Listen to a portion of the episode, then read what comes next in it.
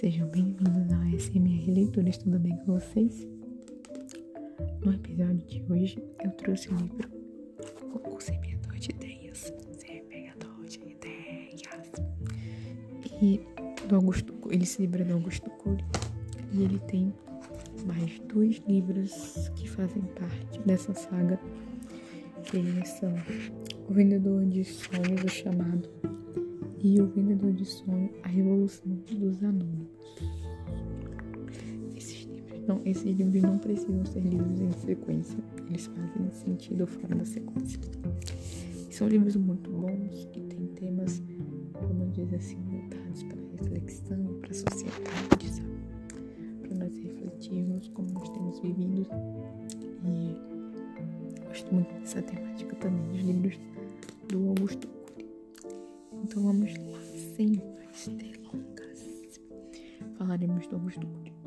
Quem é ele? Ele é médico, psiquiatra e psicoterapeuta. Augusto Cury é um dos autores mais lidos do Brasil. Nos últimos anos, ele já publicou 25 livros e atualmente sua obra é editada em mais de 50 países, adotada em universidades e usada também em teses de pós-graduação em múltiplas áreas como psicologia, sociologia, pedagogia e filosofia. Vamos saber um pouquinho mais sobre o semeador de ideias. Né?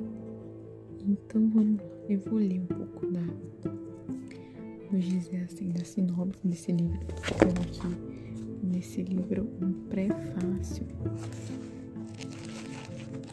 E vocês vão ter ideia de do que, que realmente se trata esse livro. Vamos Esse romance conta a história de um homem internacionalmente poderoso que descobriu que a essência da existência é uma brincadeira no tempo e que o sucesso é cíclico, tal como as tenras folhas que nascem a mais bela primavera e se desprendem inevitavelmente no próximo inverno, ele percorreu lugares distantes, inóspitos, travou batalhas enormes e, depois de muitas fadigas, descobriu que tudo o que procurava estava mais próximo do que imaginava. O mundo desabou sobre esse homem. Tornou-se um colecionador de lágrimas, profundamente deprimido, como se estivesse com a mente despedaçada.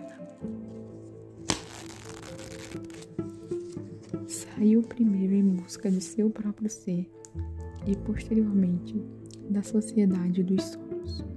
Traído pelos amigos, asfixiado pelas perdas, impressionado pela culpa, tornou-se um Don Quixote moderno que percorreu o mundo lutando contra os fantasmas que o assombravam, mas entendeu que os piores fantasmas estavam dentro dele.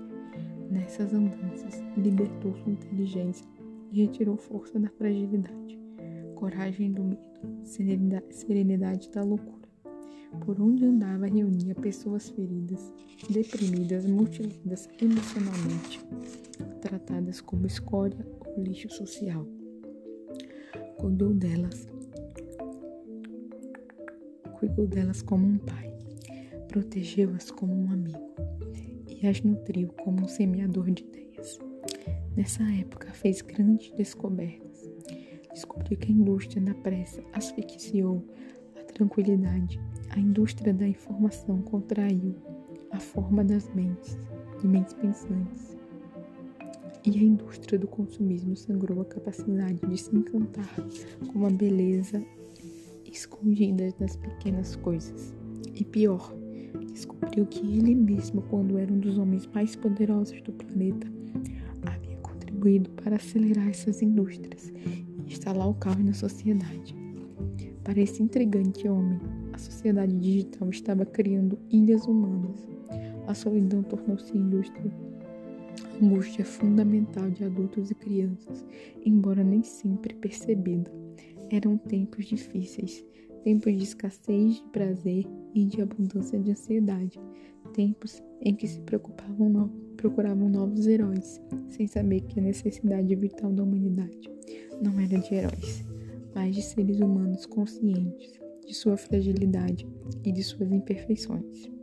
Nesse romance psiquiátrico e sociológico, procuro dissecar algumas masmorras psíquicas e algumas loucuras da atualidade.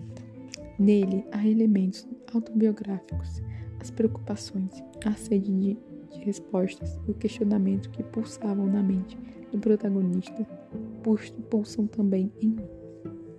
Então, esse foi, essa aqui é a sinopse que foi escrita pelo próprio autor Augusto Cury.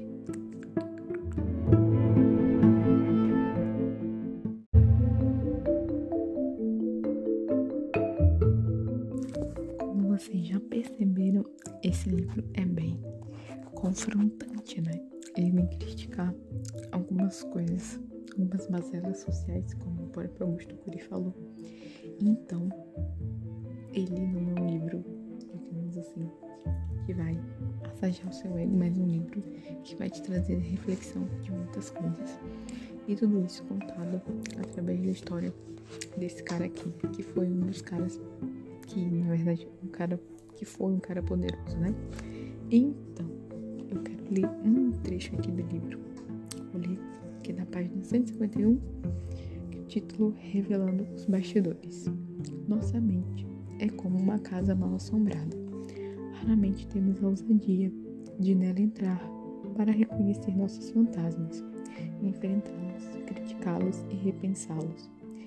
Eu preferia negá-los.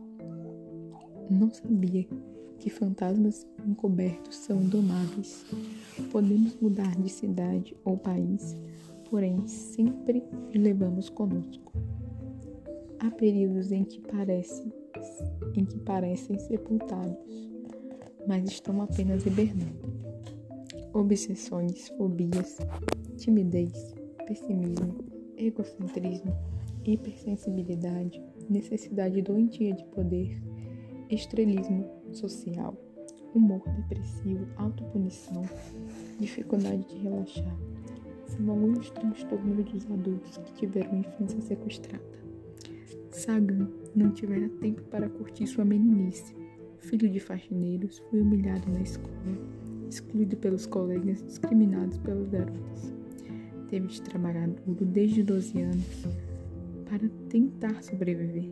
Cresceu, enriqueceu muito, brilhou no mundo digital, mas não eliminou o terror psíquico. Tentava sepultar seus conflitos, desfiando em carros trocando de mulheres como se troca de roupa, comprando espaço nas colunas sociais para estar em evidência. Não perdia a oportunidade de usar relógios de ouro maciço.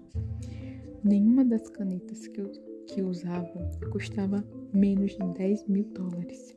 Mimava seus monstros, sem saber que o comiam vivo. Viver com um círculo de amigos que seguiam, que semeador de ideias, era um aprendizado diário para mim. Sempre tive uma necessidade doentia de mudar as pessoas. Perdi a paciência com os alunos e professores. Detestava respostas superficiais para problemas complexos.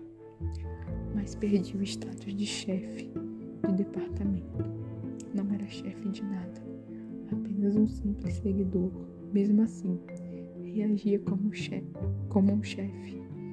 Não sabia me soltar, observar minha atenção. O mestre me ensinou. A energia gasta para mudar os outros é muitíssimo maior do que para tolerá-los do jeito que são. Ninguém muda ninguém. Só as próprias pessoas podem se mudar. Homem. E esse foi o trechinho que eu escolhi do livro. É, espero que vocês tenham gostado. Recomendo que vocês leiam, é muito bom. E é isso. Ele é um livro não tão extenso. Ele possui 260 260 e